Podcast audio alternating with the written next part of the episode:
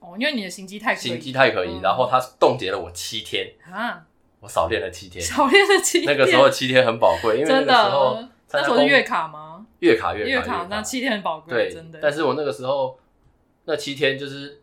很纠结，也没办法解锁，也没办法干嘛，就好像人生失去了目标，很可怕。对，就说哦，我被检举。对，我被检举，但我不知道为什么我被检举，只是因为我自己长我，我长得像外挂，长得像外挂。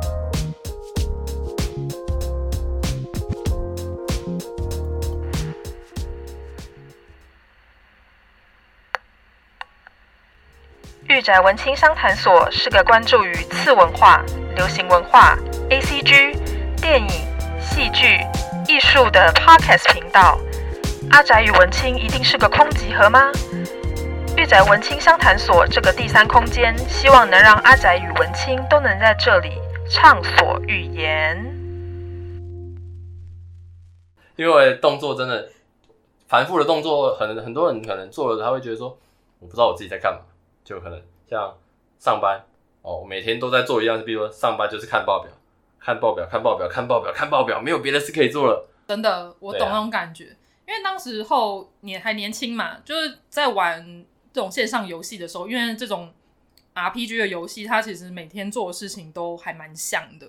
就是你可能打怪啊，就是你基本上就点那只怪，它就一直这样看，看，看，看，然后就掉东西，然后 捡 捡起来，然后你就开始想办法要去。打下一只怪赚经验值什么的，就跟因为后来可能线上游戏开始慢慢没落了嘛，之后就变成可能像英雄联盟啊的这种塔防游戏比较红，因为英雄联盟它基本上可能就是半个小时一场，差不多吧。差不多，但是你现在 Meta 应该比较快，之前的话大概是四十分钟到一个小时。对，对对，它就是这样一场，然后你就是玩完就结束了，然后你就可以开下一场，然后你每次遇到的人可能也都不一样，这样子。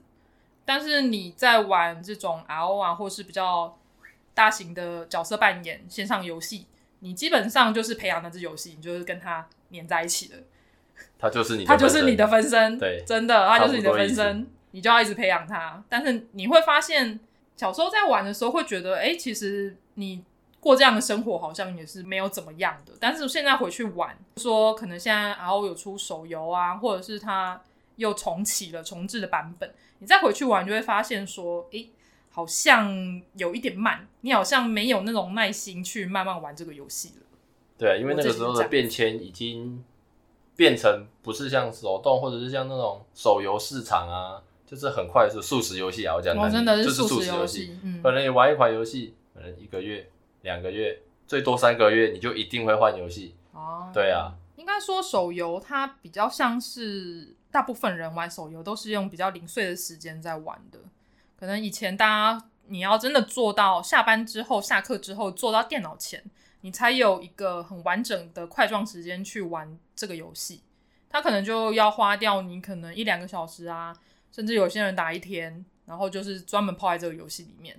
但手游的话，基本上都是大部分呐、可能会利用一些比较零碎的时间，可能睡前啊，或者是在。呃，通勤的时间会稍微晚一下下，所以大家会觉得说，诶，手游它可能会很快啦，就是很快速、很快速这样去玩，它一场的时间也比较短一点点。对，嗯，而且说到外挂，因为我刚刚说，呃，以前的外挂很少嘛，但是我后来真的发现，就是 RO 的外挂真的越来越多了，应该算是少数线上游戏里面，因为它的我觉得游戏机制啊。很简单，嗯，就是固定做某些事情，你就会有收获。但直到现在，后面越来越多，他们的可能游戏性比较困难，甚至他做的事情比较多，没有办法一直重复某样事情就可以变强，嗯，因为他可能为了防止外挂而做了这些额外的机制啦。我觉得这都是比较好，因为毕竟可以防止外挂，甚至是说让外挂减少它的数量，那游戏会比较好，玩的人会比较多，那自然而然会。让这个游戏的寿命会越来越长，我觉得。嗯，但是我一直在想说，会不会其实大家在玩线上游戏，就是角色扮演线上游戏，在培养角色的过程之中，因为它其实也没有到很好练，而且你要花的时间跟精力其实还蛮多的，所以大家会不会是因为真的是有一点懒了，去练功了，所以才开始依赖这种外挂？又加上当时是有月卡的机制嘛，就是吃到饱的机制，所以你就买了月卡，然后用了外挂，它就可以在你出去忙的时候，照着那个脚本每天帮你练功，你回来就有一只哇，有一只很强的角色，就是这有点像这种偷懒的心态造成了外挂猖獗。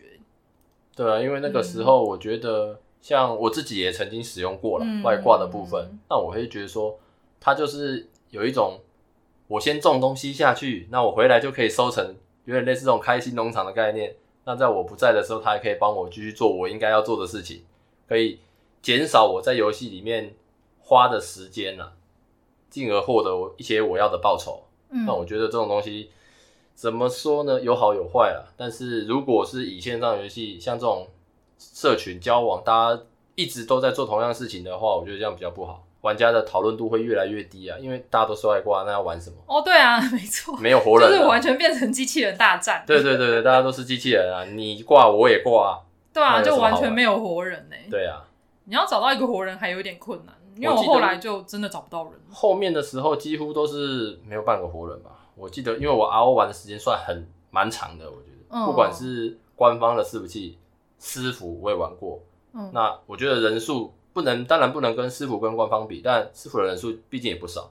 我曾经玩过那种师傅里面有大概上百个人，哇，活人哦、喔，就是都是活人，这种、嗯、很好。对，我觉得这种也是另外一种，因为毕竟师傅他的机制可能他的倍率比较高，比较好练，那玩起来比较轻松。嗯，你不用说像官方就是那种一倍，哇，那个真的好辛苦，好辛苦。我记得我那时候一我的弓箭手要转二转的时候，好痛苦哦。可能花了很多时间。我要练到猎人，真的花了很久的时间在练呢。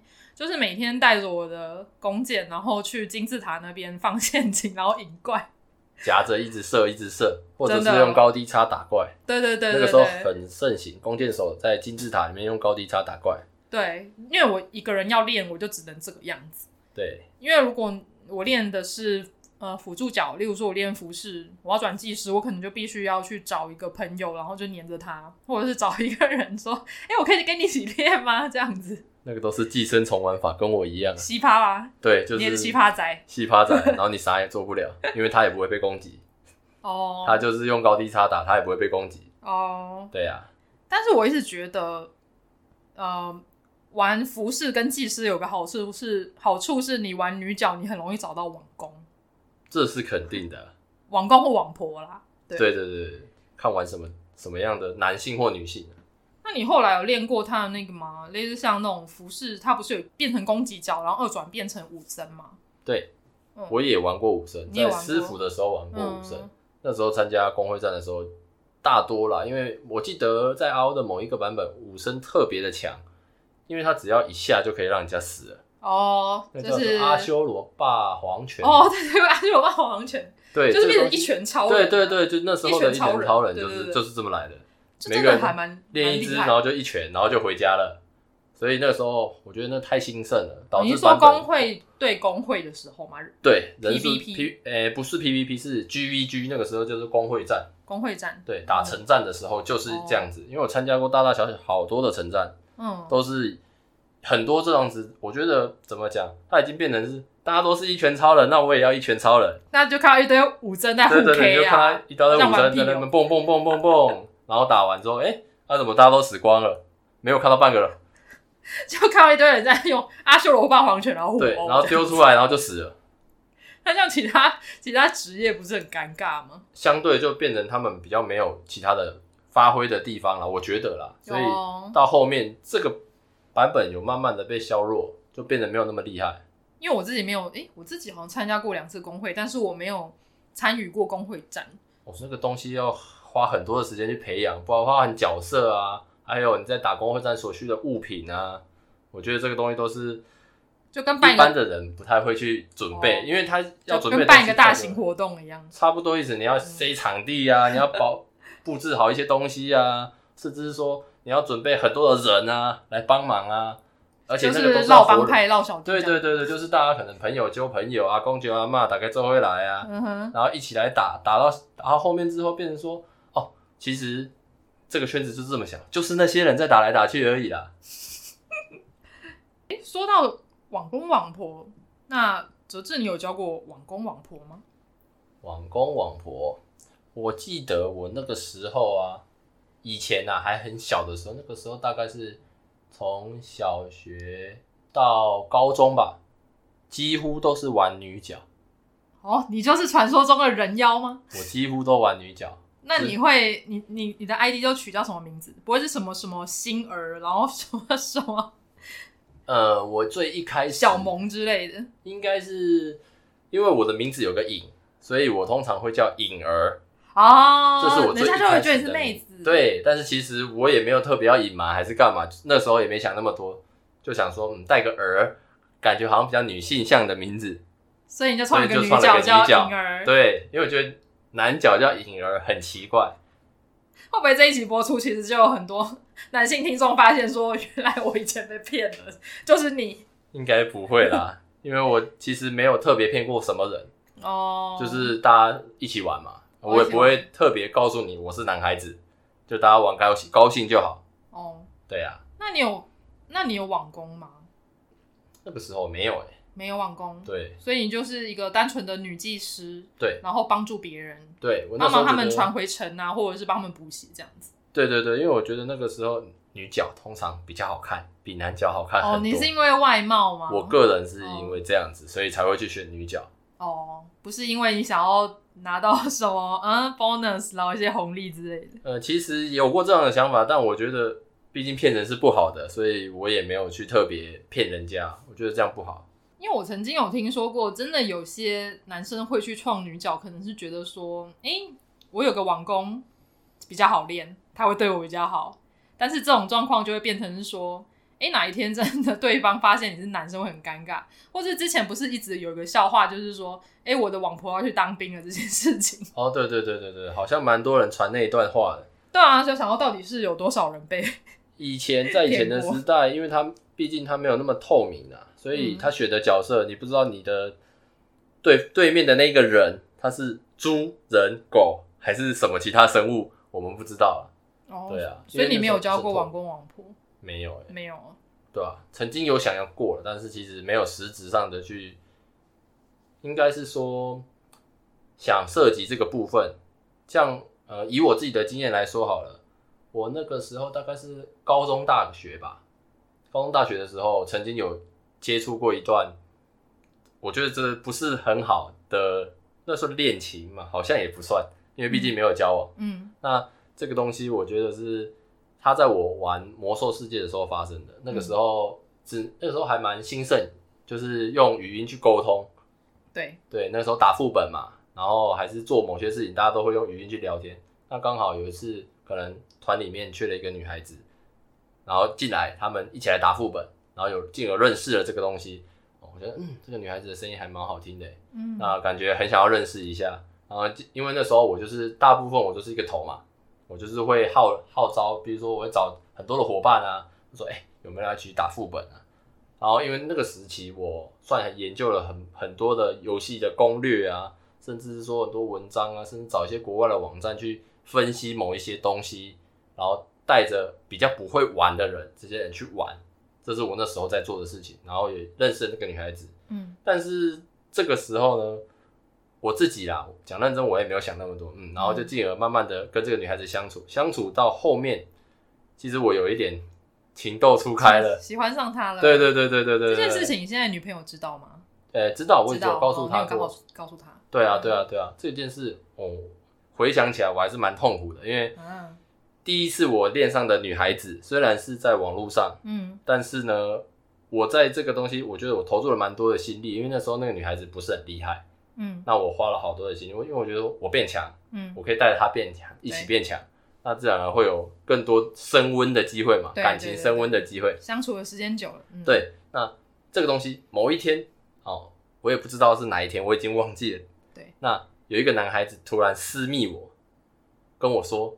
其实我是她男朋友，哎、欸，对、欸、这个东西，我到现在一直都很纠结。然后我那时候想，你是她男朋友，是这件事是真的吗？真的吗？会先怀疑一下。对对对对对。嗯、然后到后面，其实我才知道说，这个女孩子是她有一个男朋友，然后在别的工会。那他们为什么不加在同一个工会？蛮奇怪的。这个我就不知道了。反正我听那个男孩子的意思是说，女孩子这方面是想要可能有人追求，或者是说她享受这个过程啦。我不确定，但是我听男孩子那一方讲的意思就是这样子。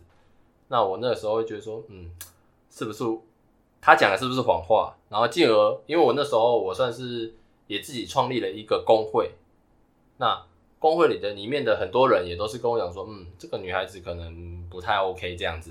可是我那时候还是选择相信她啦，所以慢慢的、慢慢的、嗯、听起来非常不 OK 啊。对，所以我慢慢的、慢慢，因为我也没有想那么多，所以就慢慢的、慢慢的。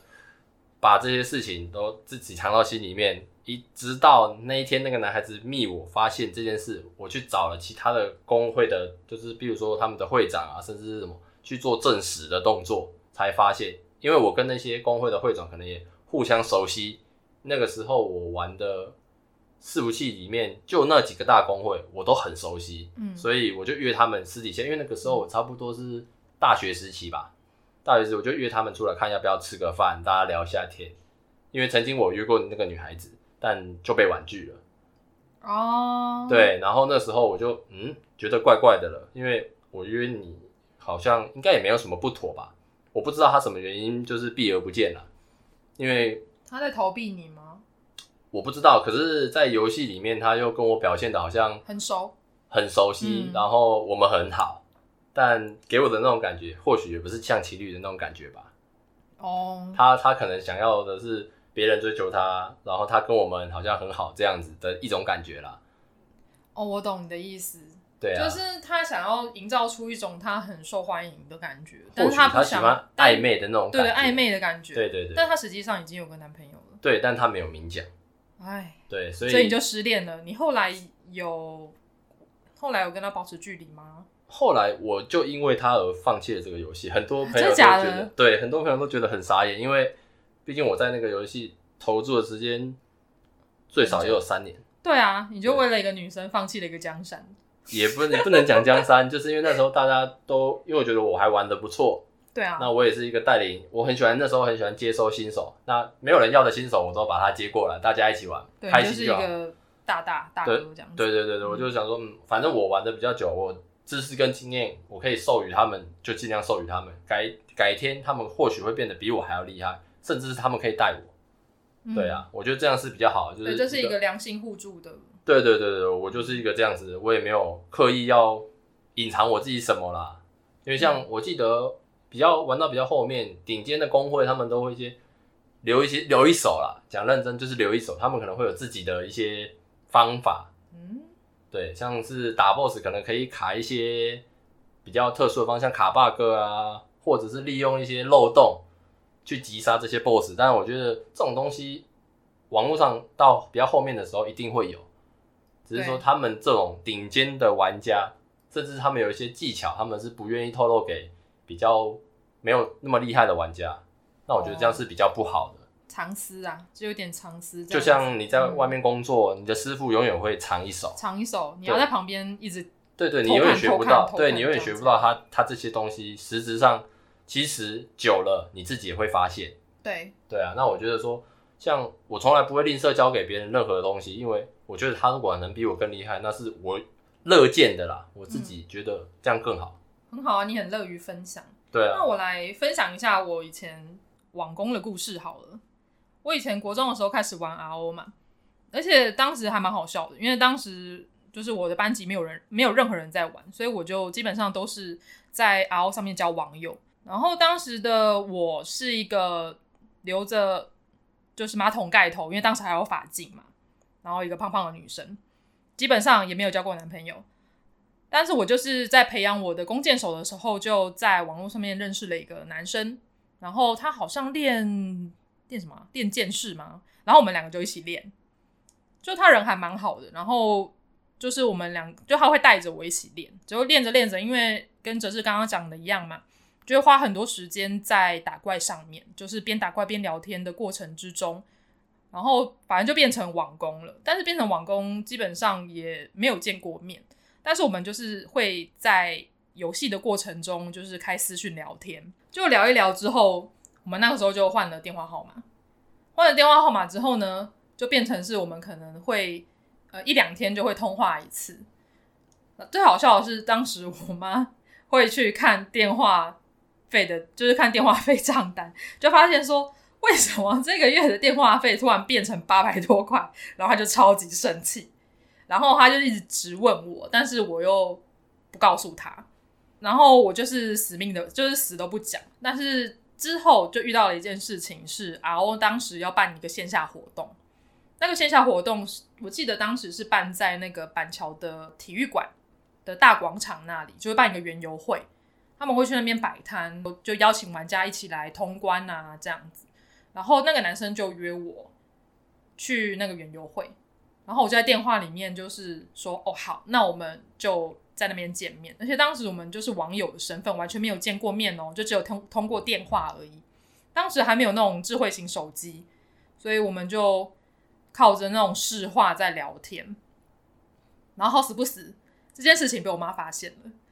我妈怎么会发现这件事情呢？原因是因为我在客厅打电话的时候，她会用房间里面的分机去偷听，偷听 然后她就知道说什么这家伙竟然交了一个网友，然后他就超级担心。然后终于在，但是我妈都没有跟我讲这件事情哦，就是在活动当天，我妈就说，就完全跟我摊牌了，然后说你要去见网友，对不对？然后我就支支吾吾的讲不出来，他就说：“好，你要去见没关系，那我也要一起去。”太可怕了，超可怕！那一天就变成是我第一次跟那个网友见面，然后我妈在旁边，好尴尬哦。我会觉得这件事超级好笑，而且还是网公网婆的这种关系，特别尴尬。我妈就觉得只是网友而已。哦，她不知道说，她不知道，不知道，因为他大人不会懂说什么是网公网婆嘛。哦，就网公网婆基本上就是游戏里面的人才会知道的，而且可能游戏公司他们创造这个结婚系统或宠物系统，基本上也是希望说，哎，你们变就是除了拉近玩家之间的关系，也是增加有那玩家粘着度一个很好的方式嘛。然后我们就是在。那个会场见面，就我妈还是跟在旁边。那我们去逛园游会，然后我就我一直想要忽略我妈，但是真的没有办法。而且我还说，哎、欸，我就跟那个男生说，哎、欸，这个是我妈，这样子。压力山大，超级大。反正后来我就没有跟那个男生继续聊了。但是那男那个男生人还蛮好的，因为我后来也慢慢的淡出 RO 了，因为国三，然后到高一、高二开始重心慢慢的转移。所以我就比较没有多那么多时间，就是边顾我的课业，然后边补习，然后边玩游戏。所以我大概到高中的时候就淡出 RO 了。不过我现在仔细想起来，我的这一段初恋也是还蛮好笑的一个 经验。那就刚刚聊了这么多，那哲志，你认为游戏改变了你什么事情？它要改变你的人生吗？我觉得有诶、欸。因为从我很小很小，我比可能甚至我同才里面更早要接触这种线上的游戏，包含我的交友圈，我觉得都是从线上游戏这个东西去拓展。嗯，到我认识了非常非常多的人，包含一些老板啊，还是他们的工作比较特殊的，以后在社会上可能可以帮助你的某一些人，他们都来自于游戏，我觉得这个是非常好的。那这种东西。在游戏里面啊，我觉得可以学习的三样很重要的要素，嗯，尊重、包容跟友善，友善 这个是我觉得这三样是很重很重要的。因为像玩某一些竞技类型的游戏啊，那玩家跟玩家之间可能会有对立、冲突，甚至是说你怎么没有怎么怎么做，然后导致可能团体里面失败了，或者是游戏输了。那我觉得这种东西是我个人觉得游戏嘛，这种东西是比较带给你欢乐，甚至是说让你有更多不一样的发展，甚至是说往游戏的公司去发展啊之类的，很多很多努力的目标不一样啦，获得的你也不一样。那在我这边，我自己认为线上游戏把我的人生改变的完全不一样，跟我一开始想象的可能会差了非常多。你原本想象的是什么？可能以后就是找一个稳定的工作做，然后那个时候也没有想说要玩线上游戏啊，嗯、然后就结婚生子，然后我的一生就这样完结了。但我现在不是，我现在是可能我的工作搭配我的可能线上游戏啊，或者是其他游戏认识的朋友，可能会有很多的线下聚会啊，嗯，或者是说我们会一起出去玩啊，或者是说呃，我们可能到了某一个地区，那边会有人可以接待我们，带我们一起走一走，或者是当地的风土民情不一样，那进而学习。像我最远认识的朋友到新加坡那边，哇塞，对，完全是网友，对对对对对，跨国的网友。我觉得跨国，我曾经也跟很多的国家的朋友都有认识。嗯，那像我之前遇过香港的朋友，也有来台湾找我过，但他年纪并不大，哦，大概是高中吧。哇，他这真的是一个人很厉害，非常独立，他就坐了飞机就过来找我。嗯，对啊，那我就觉得说，像这种东西，你看他想要跟网友见面，提升了他可能想要。不可能离开他的舒适圈，比如说离开他，他从来没有坐过飞机。你看，他为了见网友，他可能去尝试了新的东西。我觉得这是比较好的。嗯、那像我们那个年代啊，我们的爸爸妈妈都会认为说，哦，你玩游戏呀就是不好。我还记得我小的时候玩游戏，我的妈妈，因为我爸爸跟我们一起玩，比较没有这个问题。那我的妈妈虽然是比较开放的人，但她会可能会说，啊，你们多花一点时间在其他，比如说。读书啦，甚至是花很多的时间在学习其他的才艺啦，然后他觉得说打电动这种东西对我们现在的生活是没有帮助，但其实我觉得，我妈也是这样讲，嗯，不会，嗯，像我自己现在身边认识的有很多的朋友，他可能是做的是实况组，他就是一整天都在玩游戏，对，他打游戏可以赚钱，像以我自己的经验来说好了。我曾经在玩有一款叫《希望》游戏，我不知道你知不知道？哦，我有玩《希望》，对，很可爱，是一个很对对对对对，嗯、很可爱的游戏。我那个时候大概也是在国高中吧，国高中那个时候接触《希望》这一款游戏，我在里面不止交了朋友，还赚了很多的零用钱。哦，你怎么赚钱的？因为那个时候大家都是打装备嘛，因为我我也我你也知道，我玩游戏的时间非常的长，除了在上课，都是在打游戏。嗯，除了睡觉啊这些之类的，那我那个时候就是希望有一个系统叫做宠物系统，它可以从小小一只养到可能一些比较厉害的，像是希望它有一些什么菲尼克斯啊这种神宠啊。对对对对对，嗯，那个时候我算是运气比较好。嗯，那我就是养到了一只菲尼克斯跟一只巴哈姆特。哇塞，你就完全是，我就完全花时间，我并没有神奇宝贝大师，差不多意思吧，我觉得啦。因为那时候我就是我我自己很喜欢养成类啦，所以我会把这种东西当是，毕竟我家没有养宠物，像很像是在养宠物这种概念，每天都喂它一点，每天都喂它一点，然后带着它升级，然后干什么，然后到后面哪一天他真的，我也没想到说他会进化成这么厉害的神宠，直到某一天，可能我跟我朋友说，哎、欸，我进化到一只什么？然后他竟然跟我讲说：“你知不知道那次的价格有多高啊？”哇，我还记得说，记得那个时候他们跟我们讲的时候，那个时候一只宠物大概可以价值六千到一万块台币左右。哇塞！以我那个时候的很很多、欸，多的一笔钱、哦，非常非常的大。那从这个，我觉得从这个东西，慢慢的我就开始哎、欸，有了想萌生出来想要赚点零用钱。那我会觉得说，嗯，嗯，好像可以哦。因为毕竟我花了时间，然后我那时候的阶段也是蛮强的，那我就是想说啊，赚点零用钱。直到我记得我那个时候高中到接近快要大学的时候，前前后后赚了应该有两三万以上。那真的是蛮厉害的，就是完全靠着就是只靠游戏赚钱。因为那个时候那一款游戏是不收月费的。哦，对对，所以我在希望上面赚了真的讲认真的不少钱。那以我那个时候来讲啊。嗯，对，大概学生党来讲是真的很多，对啊，很多比打工还要多。那时候因为当时实况还没有起来嘛，所以大家对于用游戏赚钱这件事情可能还是有一点陌生。对啊，对啊，对啊。嗯，我就觉得还蛮不错的，因为游戏也是改变了我很多。就是没有游戏的话，我可能不会认识哲志，也不会认识群组里面的大家，然后包含到我刚刚讲的那段神秘的初恋，我觉得对我对我而言也是一个很特别的一个经验。是，然后从我觉得现在的状况有好很多了啦，可能大家以前的家长会认为说打游戏是一个很不好的事情，不过到现在可能实况组，然后或者是一些很强的游戏玩家都出来了，他们证实了他们的实力是可以利用游戏赚钱的，所以他不再是可能可能家长们会觉得说，打游戏你花那么多时间，你还不如拿着这个时间去投资你的课业，课业才有办法让你赚钱。对啊。但实际上现在的状况已经不一样了。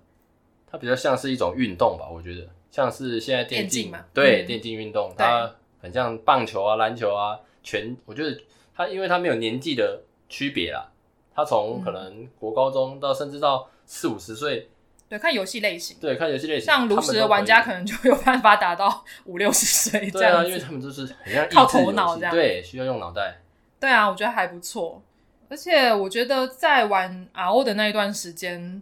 它真的改变了我很多啦，就包含到可能现在有很多游戏都在重置以前的，可能就把以前的经典的游戏拿来做手游。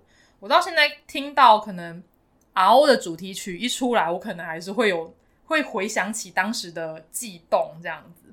而且我当时还很疯狂的是，我会去买他的点数卡的那种礼包，他可能就会送很多那种周边商品啊。我记得我之前还有买过什么拖鞋啦。然后安全帽啊之类的，我那时候蛮多这种，很多超多周边类型，我到现在还留着。我现在看到也会回想起我以前就是很年少轻狂的这段时间。那我们今天的节目就差不多到这边了，非常感谢哲志来跟我一起聊 online game 的部分。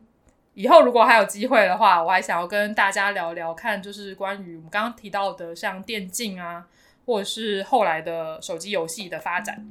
好，首先非常的感谢哲之参加我的这一集，当我的特别来宾。那我们的节目就差不多到这边。如果喜欢本集的节目的话，欢迎到 Apple Podcast 帮我按一个五星好评，然后到 SoundOn Spotify 按个关注追随，你就不会错过我的最新更新喽。另外，另外，我最近有在使用呼浪跟 IG，有喜欢我节目的朋友也欢迎到这两个平台来跟我聊天哦。好，就这样，那我们下集再见喽，YOLO。